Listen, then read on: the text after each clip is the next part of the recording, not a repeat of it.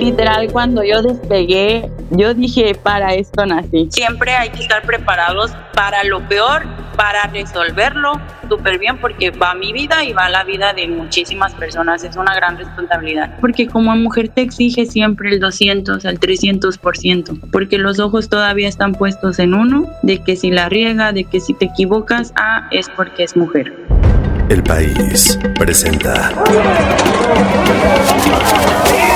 En un entorno en donde lo que gana es la estridencia y las ganas de callar al otro, a la otra, creo que debemos apostar por el diálogo, que debemos apostar por escuchar. Al habla con Barkentin. Comenzamos la planeación del vuelo, empezamos a coordinar operación, realizamos coordinaciones con operaciones del aeropuerto como plan de vuelo. Mixture rich. Rich. Air clear. Start. 1000 RPM. Esta semana, en Al habla con Barkentin, me voy a detener en un tema completamente diferente a los que hemos estado abordando aquí en este podcast en las últimas semanas. Diferente por el contenido, pero no tan diferente porque, bueno, si me han podido seguir desde la temporada 1, pues saben que me gusta también hablar con mujeres que hacen diferentes cosas en nuestro país. Así que no diferente en la perspectiva de género, pero sí diferente en los temas, porque esta semana decidí voltear al cielo, tal cual.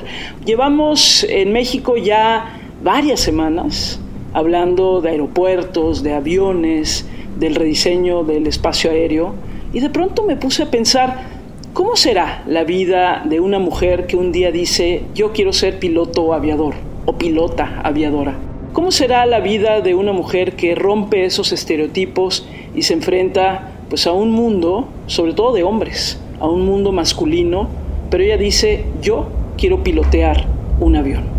Así que acompáñenme en esta conversación realmente entrañable y solo quería comentarles antes que seguramente estarán escuchando aquí a mi alrededor algunos audios o algunos ruidos y lo que pasa es que estoy grabando esto mientras me acerco al estado de Guerrero aquí en México y bueno, pues lo que escuchan a mi alrededor son camiones y coches, la banda sonora de cualquier vía que nos lleve a otros estados. Así que bueno, con todo y paisaje sonoro incluido, les comento que vamos a hablar con la licenciada en Ciencias Militares, piloto aviador pilota aviadora, máster en Administración de Negocios, Betsy González. Mucho gusto, soy Betsy González, originaria de Acapulco Guerrero, 31 años de edad. Actualmente radico en Tijuana y soy piloto aviador comercial de una aerolínea mexicana. Yo ya le dije, no tiene freno, pero ¿qué te molesta? Eso no importa. Yo comuniqué eso al piloto que me acompañaba y él decía que eso no importaba. Entonces yo aterricé perfecto todo al comienzo, pero ese avión no paraba.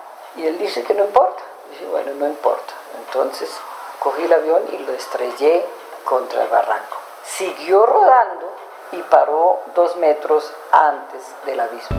Oye Betsy, ¿cuándo se te ocurrió que querías volar? Cuéntanos. Híjole, cuando estaba en la prepa, fíjate que empecé a orientarme sobre la carrera que quería estudiar, ¿verdad? Entonces, como cualquier adolescente, empecé a investigar sobre carreras que me llamaran la atención. Era una decisión difícil porque pues es ver hacia dónde va a ir tu futuro, ¿no? O a dónde vas a crear tu futuro. Entonces vi medicina, la verdad vi que se estudiaba mucho y mucho tiempo y dije, mm, no, dije, esto no es para mí. Vi las ingenierías, dije, la verdad no me veo como ingeniera, o sea, es un trabajo muy padre, pero tampoco no. No había otra manera. Entonces me salió así como tipo publicidad. Te estoy hablando del 2009. Entonces, en el 2009 me sale que en el 2007 había entrado la primer mujer a la Escuela Militar de Aviación. Entonces yo dije para la carrera de piloto y fue de wow, no, yo quiero. Yo la verdad había volado en avión, creo una vez en la vida, pero me latió, así fue como un match, ¿sabes? Entonces dije, wow, esto, ¿no? Me empiezo a ver, te estoy hablando de que me fijé que era la carrera militar. Entonces yo no tenía a nadie como militar en la vida, no sabía nada. Digo, bueno, pues si no es militar, pues debe haber en, la comercial o afuera, en el ámbito civil. Pues toma, la que me topo con los costos, ¿no? Carísimos de París. Y dije, no, pues no. Entonces empecé a investigar sobre la Escuela Militar de Aviación, apliqué y pues toma la que entro, ¿no? Yo no sabía literal nada de aviación, nada, o sea, en ceros.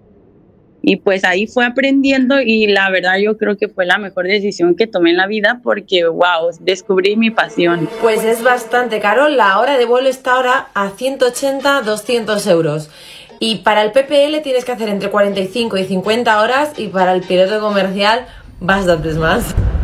Oye, ¿y qué te dijeron? O sea, cuando, no sé, le contaste a tus papás o a la gente cercana a ti, no solo que ibas a ser piloto, sino que además ibas a entrar a la parte militar, ¿qué te decían? No, pues imagínate, ¿no? Estás loca, como crees? Mis primos apostando de que no iba a aguantar una semana. La niña de casa, ¿cómo iba a aguantar un ritmo militar, no? Oye, ¿y el adiestramiento militar cómo es? Cuéntanos un poquito, porque pocos conocemos lo que significa, por ejemplo, en este caso, pues entrar a una capacitación militar para ser piloto. ¿Cómo es? Pues es muy exigente, se puede decir de alto rendimiento, porque los aviones que estás volando o el adiestramiento que te están dando es pues para protección de la soberanía del país. Entonces son pues maniobras muy pesadas, por así decirlo, que te exigen demasiado, tanto condición física como psicológica y todo eso. El adiestramiento desde que entras es exigencia, es mucha disciplina, mucho estudio, es un internado, literal, pues estás ahí cuatro años estudiando la carrera como mitad y mitad, ¿no? Adiestramiento en tierra, adiestramiento en vuelo, pero los dos van acoplados. Desde el primer año ya te están dando las bases para todo lo de aeronáutica y va mezclado con lo militar. Que no solamente es venir, estudiar y volar, sino que como militares también debemos de generar una disciplina en la cual pues se trata de estar bien en nuestra persona y nuestro entorno laboral. ¿Cuándo fue la primera vez que volaste tú? Que ya de repente dijiste, híjole, ya no es que vaya yo de pasajera, sino ya estoy aquí. ¿Cuándo fue la primera vez que recuerdas que volaste? Fue en noviembre del 2011. No, pues padrísimo, ¿no? O sea, todo el primer año te adiestran en tierra, simulador, teoría, todo, todo, para que estés listo para que el segundo año ya de la carrera empieces a volar. Vas con un instructor, claramente, y pues te subes y te dice el instructor, pues ya vamos a aplicar todo lo que aprendiste, ¿no? Yo casi lloraba, gritaba y así, ¿no? Porque pues imagínate despegar un avión y tratar de aterrizar, porque no te voy a decir que en la primera lo aterrizas, porque pues no, vas con la ayuda del instructor, pero pues fue algo literal cuando yo despegué, yo dije, para esto nací. Era un Bonanza F33, ese ya lo descontinuaron porque ya estaba muy viejito. ¿Y ese momento qué? O sea, imagino que tenías ganas de gritar de la emoción. Sí, pues te dice, ¿no? La torre de control te dice, pues no sé, FAM 1, 2, 3, autorizado al despegue en la pista 28 y tú dices, ya le colacionas, ¿no? Que repites la autorización. Autorizado al despegue en la pista 28. Entonces, pues metes toda la potencia. Desde ese momento el corazón se te acelera, Gaby, porque pues imagínate, ¿no? Entonces ya vas en la carrera del despegue, le jalas al timón y oh my gosh, ya estás en el aire. Es algo padrísimo, ¿no? Es inexplicable. Y cuando ya estás en el aire, ¿qué se siente? A mí confieso que algún día me gustaría hacerlo, pero ¿qué se siente cuando ya estás en el aire? Debe sentirse algo como mágico, ¿no? Sí, es algo inexplicable. Regresas a ver que ya no estás en el suelo, o sea, que estás en el aire literal ves todo desde una perspectiva diferente, se siente libertad, se siente poder, se siente empoderamiento, se siente algo mágico, o sea, no te lo podría explicar así como palabras específicas porque es un mundo de emociones. Súper rápido,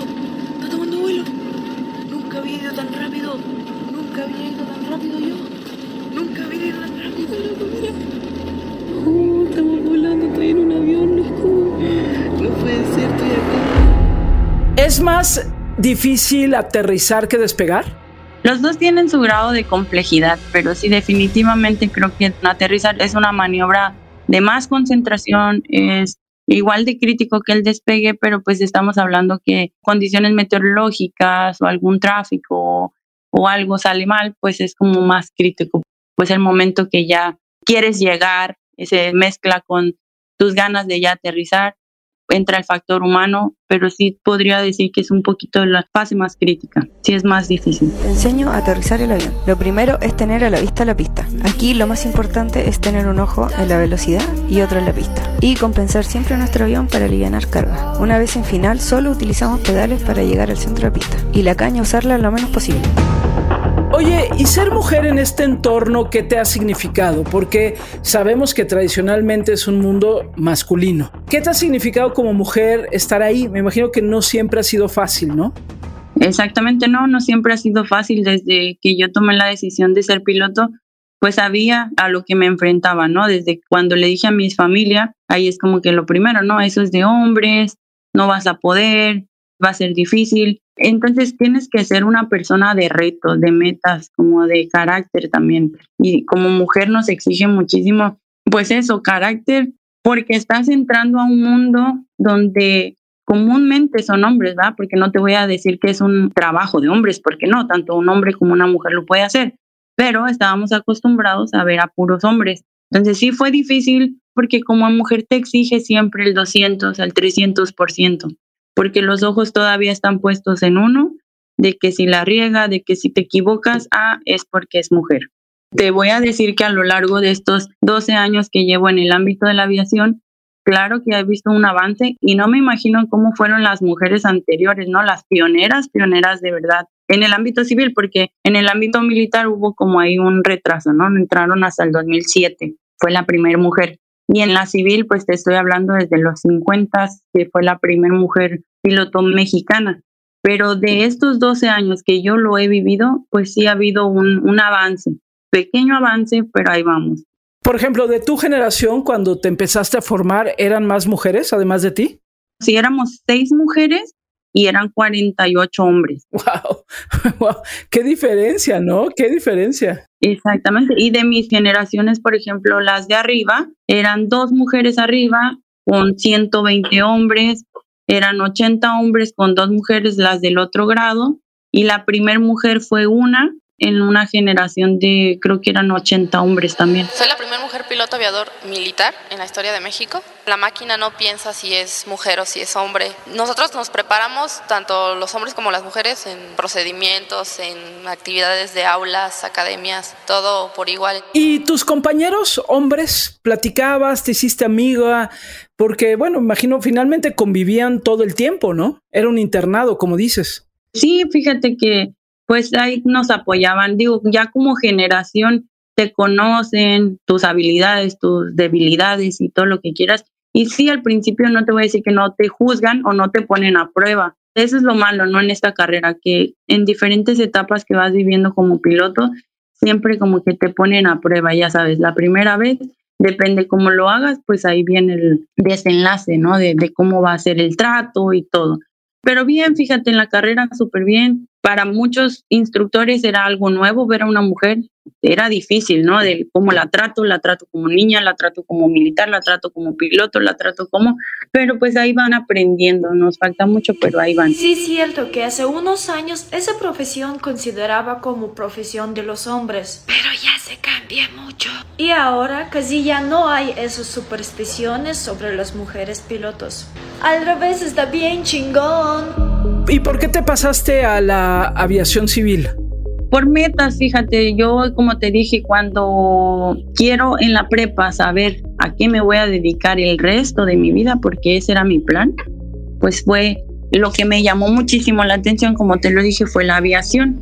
Cuando yo veo que dicen que entró la primera mujer a la Escuela Militar de Aviación, pues dije, ah, qué padre, ¿no? Me voy a lo civil a ver como costos de la carrera y pues tómala, me topé con eso del tema del dinero. Esto se va a poner feo. O sea, mi única oportunidad era entrar a la Escuela Militar de Aviación. Cuando estoy dentro, la verdad a mí me encantaba, me gustaba muchísimo, lo hacía con mucha pasión. Cuando estaba en la escuela me encantaba la parte de ser militar. Mis compañeros decían que yo era muy guacha y muy cuadrada. Entonces, cuando nos graduamos, a mí me mandan a Ensenada. Aquí estuve volando Pilatus PC-7. Pero había como ahí un tema de las primeras mujeres. Fui la cuarta generación de mujeres pilotos en México. Entonces era como que, ah, si queremos que el país vea que ya hay mujeres militares, ¿verdad? Entonces, pues estuvimos participando en la Feria Aeroespacial que hicieron la primera en el 2015, como que dejamos de un lado la volada, por así decir. Entonces, yo dije, bueno, yo me quisiera seguir creciendo profesionalmente como piloto, preparándome y creo que aquí pues me va a costar un poquito más de trabajo, por eso tomé la decisión de enfocarme en el ámbito civil. ¿Y ahora qué tipo de aviones vuelas? Ahorita vuelo la familia de Airbus 320, son los 321, 320 y 319. De los aviones que vuelas ahora, ¿cuál es la diferencia entre volar civil o volar en militar? Pues totalmente diferente, ¿no? Digo, el, vuelo militar pues es de reconocimiento, formación, con maniobras muy tácticas de guerra, ¿no? Acá el vuelo comercial pues es el transporte de pasajeros, de carga, entonces es totalmente diferente en aviación civil, pues estamos más como dependientes del servicio de tránsito aéreo. Hay una coordinación totalmente. Hay un equipo de tierra que trabaja junto con las aerolíneas para sacar los vuelos. Y pues en el militar, pues literal eres el dueño y señor de la base aérea, ¿no? Entonces es como muy, muy diferente y muy padre, ¿no? Los vuelos militares son súper divertidos, una experiencia maravillosa, ¿no? Y acá en el vuelo comercial, pues es más placentero. Oye, pero a ver, el vuelo militar es como nos lo imaginamos en las películas, o sea, literal, ahí van en unos aviones casi supersónicos, en sus uniformes militares, rapidísimo, con el atardecer de frente. ¿Así son los vuelos militares? O sea, es como todo. Paz y que la Fuerza Aérea pues tiene sus diferentes aviones para las diferentes áreas. El fin es salvaguardar el espacio aéreo mexicano, entonces para todo tienen sus diferentes tipos de aeronave. Depende de la aeronave que te toque a ti volar, pues es lo que vas a hacer, ¿no? Pero la mayoría sí son como en las películas. No más aquí en México no tenemos aviones tan sofisticados como en otros países, pero sí hacemos lo mismo. Mira, nada más, podría disparar aquí mismo. Dame 20 segundos y lo atrapo. Oye, y en la aviación comercial, ¿te ha tocado que algunos pasajeros o que alguien diga, híjole, es que tenemos una mujer que está piloteando el avión y no nos sentimos seguros? ¿Te ha tocado algo de eso? Híjole, yo creo que es como rumores de pasillo, ¿no? Así como que hoy oh, viene una mujer. Yo creo que sí les han dicho, ¿no? Pues si no está seguro de viajar, pues se puede bajar. Nadie va a estar obligado, ¿no? Pero no, nadie lo hace al final de cuentas cuando va una, pues no hay tanto problema, ¿no? Pero el detalle son cuando vamos dos mujeres. O sea, yo soy primer oficial y me toca compartir tripulación con mujeres capitanes. Entonces, es ahí cuando empiezan así, oh, bien, así como murmurar, ¿no? Vienen dos, pero ya es como que un poquito más común. O sea, estamos volando una máquina, ¿no? Un avión. Un avión que no distingue si eres mujer o si eres hombre. O sea, si le va a fallar, le va a fallar a un hombre o le va a fallar a una mujer.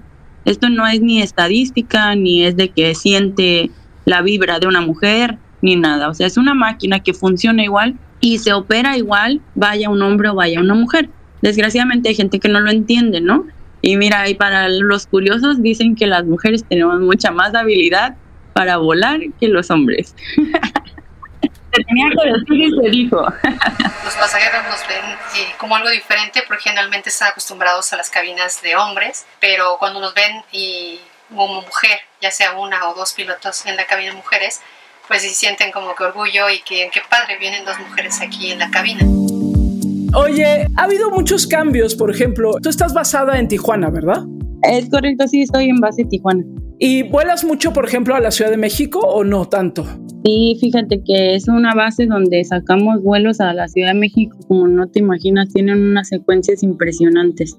Oye, ¿y cómo los capacitan, por ejemplo, para el rediseño del espacio aéreo? ¿Cómo les dicen de repente, oigan, pues ahora van a tener que tener una aproximación diferente? ¿Cómo les capacitan para entender el nuevo diseño del espacio aéreo?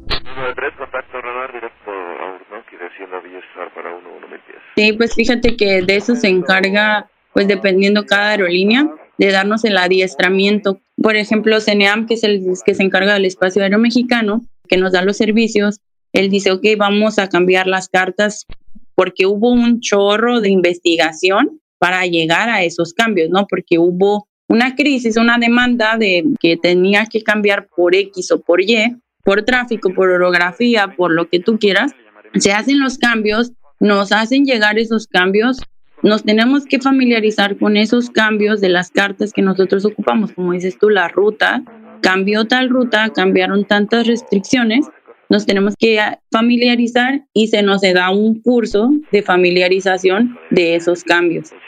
Entonces ya nosotros ya sabemos cuáles fueron los cambios y ahora ya va a ser la diferente ruta, ya va a ser la diferente llegada, pero nada más como pilotos nuestra chamba ahora sí que es familiarización y apego.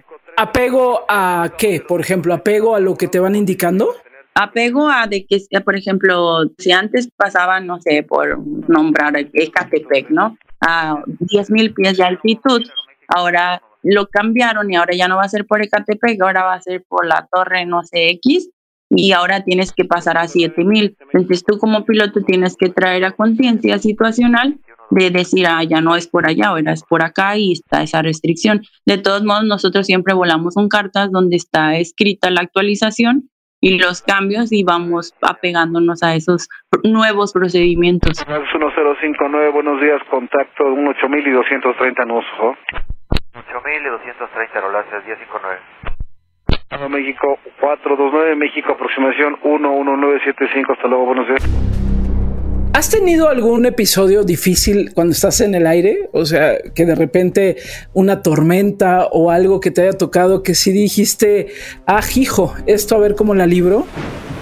Híjole, cada vuelo es tiene su propia adrenalina, ¿no? Porque sabes, como te menciono, es una máquina que puede fallar o se puede comportar súper bien todo el vuelo, ¿no?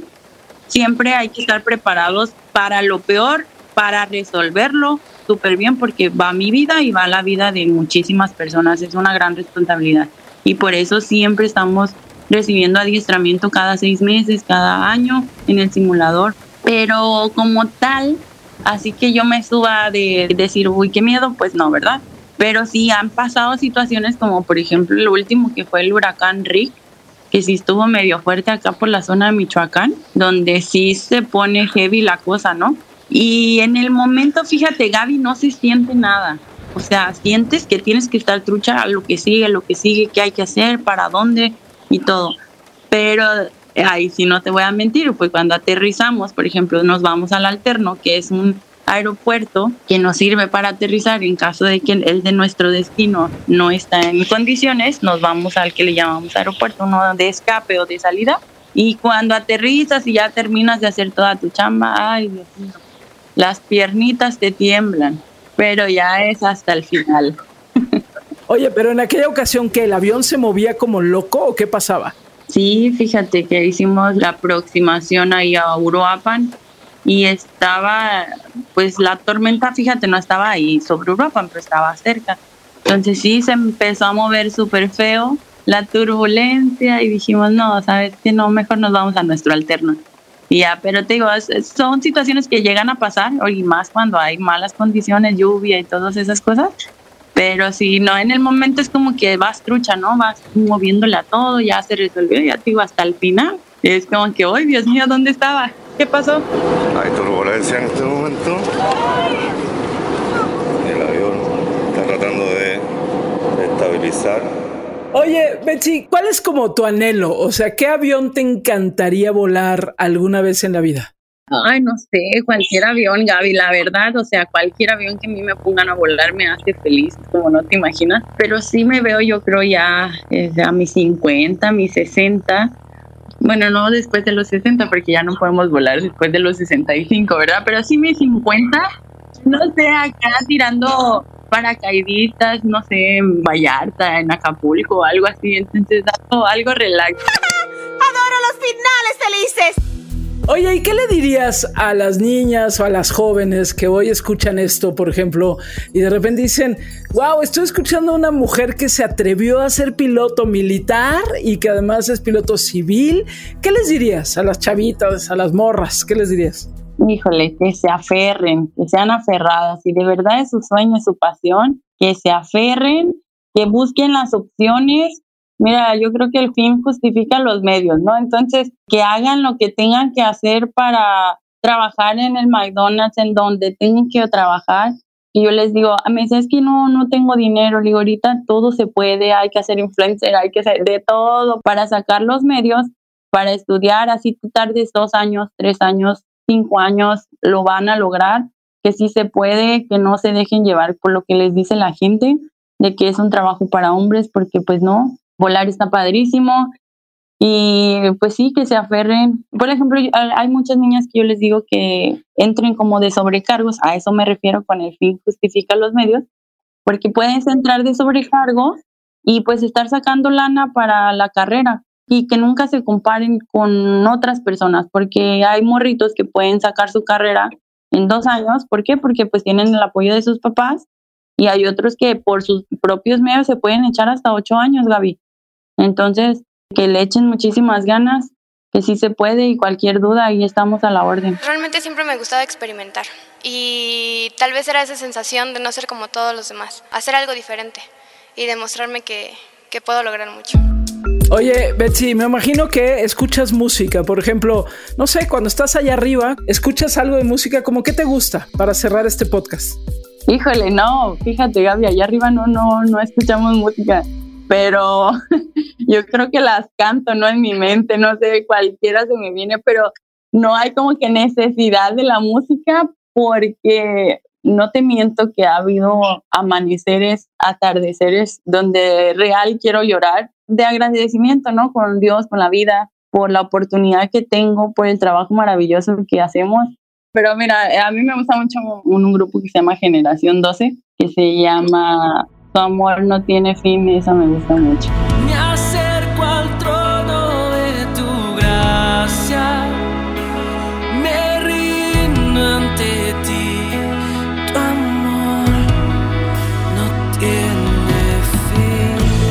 Pues así, así es la vida de una mujer que un día dijo, yo quiero pilotear un avión.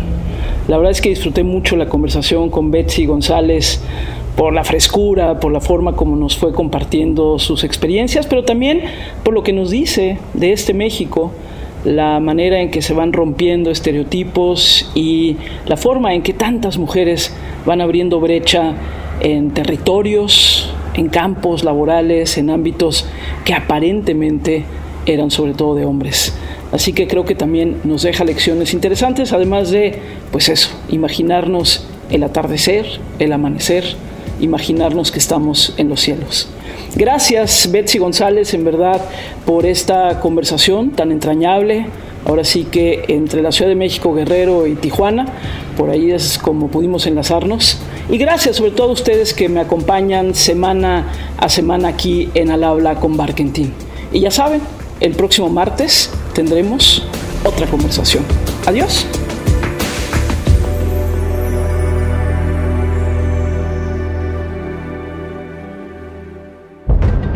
Al habla con Barkentin. No te pierdas un episodio nuevo cada martes en tu plataforma de podcast favorita.